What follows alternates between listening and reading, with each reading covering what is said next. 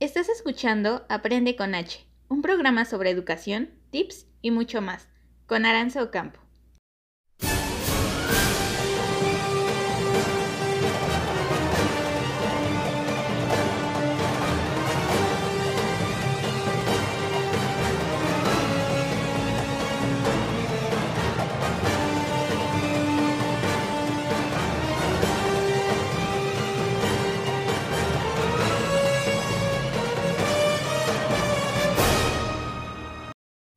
Hola queridos radioescuchas, estoy muy contenta de estar otra emisión más con ustedes. El programa de hoy es un especial sobre la educación antigua, principalmente de dos de las principales civilizaciones, Mesopotamia y el antiguo Egipto.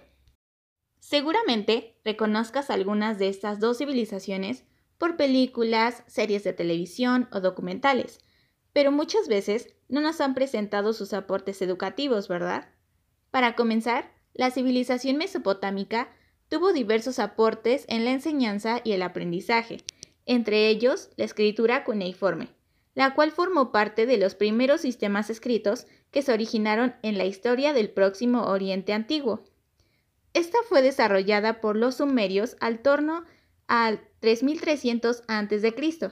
y consistía en un sistema de tablillas de arcilla que eran utilizadas para escribir unas 600 sílabas y números. Este tipo de escritura se inventó en los templos como forma de administración. Sin embargo, cuando la escritura se extendió, dio como fruto los primeros textos literarios. Incluso había dos tipos de sistemas numéricos, uno sexagesimal, originario de los pueblos sumerios, y otro decimal. Asimismo, esta civilización conocía también las raíces cuadradas y cúbicas, y quizá también algunos problemas requerían el uso de logaritmos, sin embargo, no conocían el cero. Escuchemos un poco sobre este mismo aporte a la escritura. El rey Asurbanipal ordenó la recopilación de tablillas cuneiformes y la traducción de algunos textos religiosos, literarios y científicos. Con esta recopilación formó una majestuosa biblioteca en su capital, la amurallada Nínive. Los asirios estudiaron la matemática, astronomía, medicina y farmacología. El arte asirio era diferente al resto de las otras civilizaciones de la región. Esto se aprecia en la ciudad amurallada de Khorsabad, en el palacio de Sargón II, que estaba resguardado por colosales toros alados con cabeza humana. ¿Sabían que, en los primeros años de vida, tanto los niños como las niñas eran educados por las madres? A los 10 años, lo que se consideraba edad adulta, pasaban a estar bajo la tutela del padre. Asimismo, las niñas o podían ser educadas en los dotes del matrimonio o bien podían iniciar una carrera religiosa ingresando en los diferentes templos, donde uno de los rasgos religiosos más populares era ser sacerdotisa de Marduk, dios patrón de Babilonia. Las escuelas fueron creadas por los ancianos, que querían traspasar toda la historia de Mesopotamia a generaciones futuras. Con el objetivo de mejorar la educación, en la antigua Mesopotamia también se crearon bibliotecas, las cuales estaban bajo la supervisión sacerdotal y se encontraban dentro de los templos. En estos no solo se estudiaba escritura y literatura, sino también aritmética, música, culto, geometría, arte y astronomía. El rey Asurbanipal ordenó la recopilación de tablillas cuneiformes y la traducción de algunos textos religiosos, literarios y científicos. Con esta recopilación formó una majestuosa biblioteca en su capital, la amurallada Nínive. Los asirios estudiaron la matemática, astronomía, medicina y farmacología. El arte asirio era diferente al resto de las otras civilizaciones de la región. Esto se aprecia en la ciudad amurallada de Khorsabad, en el palacio de Sargón II, que estaba resguardado por colosales toros alados con cabeza humana. Son aportes muy interesantes, ¿no lo crees? Incluso podemos apreciar este mismo templo en películas como la reciente entrega de Marvel, Eternals, siendo el principal santuario de estos personajes. La sociedad mesopotámica antigua era marcadamente patriarcal, por tanto, el hombre y la mujer se destacaron en diversos aportes, entre ellos la libertad del hombre siempre que no tuvieran deudas ni obligaciones. Ellos gozaban de todos los derechos que ofrecía la sociedad y la ley en Mesopotamia. Los esclavos eran considerados como un objeto más y por lo tanto podían ser vendidos, alquilados o robados. Además, si cometían un crimen, se les condenaba a penas diferentes a las que se imponía a los hombres libres. Por otro lado, las mujeres quedaban relegadas a un segundo plano, y en su nombre muchas veces actuaban el padre, el marido o los hermanos.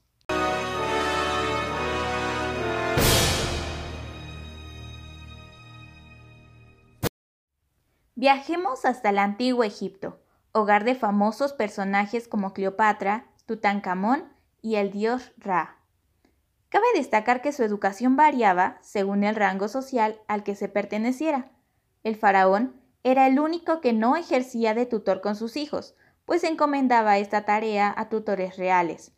Los adinerados tenían privilegios, pues los príncipes y princesas aprendían literatura, matemáticas, escritura y gramática. Los hijos de agricultores y pescadores tenían accesos limitados a la educación, y más bien aprendían a cultivar. Los hijos de escultores y pintores tenían un mayor acceso a la educación, ya que podían convertir textos escritos en papiros y jeroglíficos, que se inscribían en las estatuas y esto era una tarea que requería de cientos de conocimientos. Los padres eran verdaderos instructores que inculcaban ideas a sus hijos acerca del mundo, la religión y el comportamiento correcto hacia los demás y hacia las deidades. Las niñas que no pertenecían a familias nobles aprendían a manejar un hogar, como comportarse en casa, a cantar, a bailar y tocar instrumentos musicales.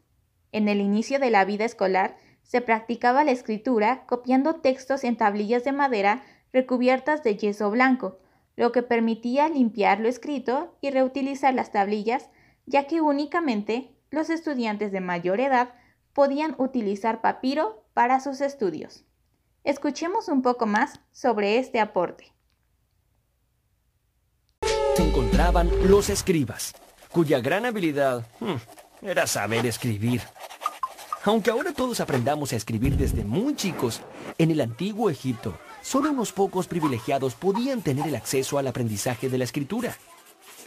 En Egipto se escribía con unos signos sagrados llamados jeroglíficos.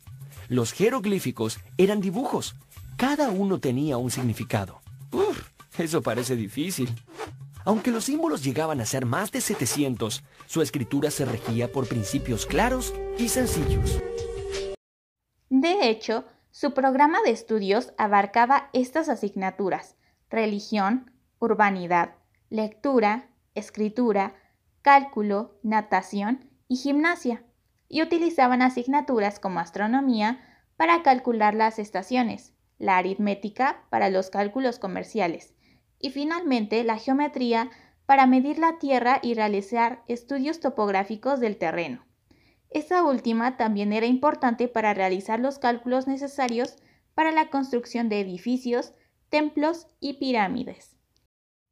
En el caso de la mujer, ella no era considerada un simple objeto como en otras culturas, pues contaba con derechos, semejantes con los que contaban los hombres tenían derecho a poseer bienes, heredar, hacer préstamos, a la educación y algunos puestos importantes como el de ser un escriba, sacerdotisa, doctoras, empresarias, bailarinas y artesanas. Sin embargo, estos derechos y libertades fueron cambiando a través de distintas dinastías que gobernaron el imperio egipcio, hasta que fueron conquistados y sometidos por otros pueblos. Por otro lado, el hombre ocupaba la mayoría de los cargos políticos y los roles en la vida social. Interesante, ¿no lo crees? Como pueden apreciar, son dos civilizaciones que a grandes rasgos mantienen muchos misterios en su historia y sociedad, y que de cierto modo aún podemos compararla con civilizaciones más cercanas a la nuestra, como es el caso de la educación mexica. Pero eso lo dejaremos para otro programa. Por el momento, eso ha sido todo por el programa del día de hoy. Espero que la información que fue recabada haya sido de su interés. Sigue aprendiendo en nuestras siguientes transmisiones. Muchas gracias.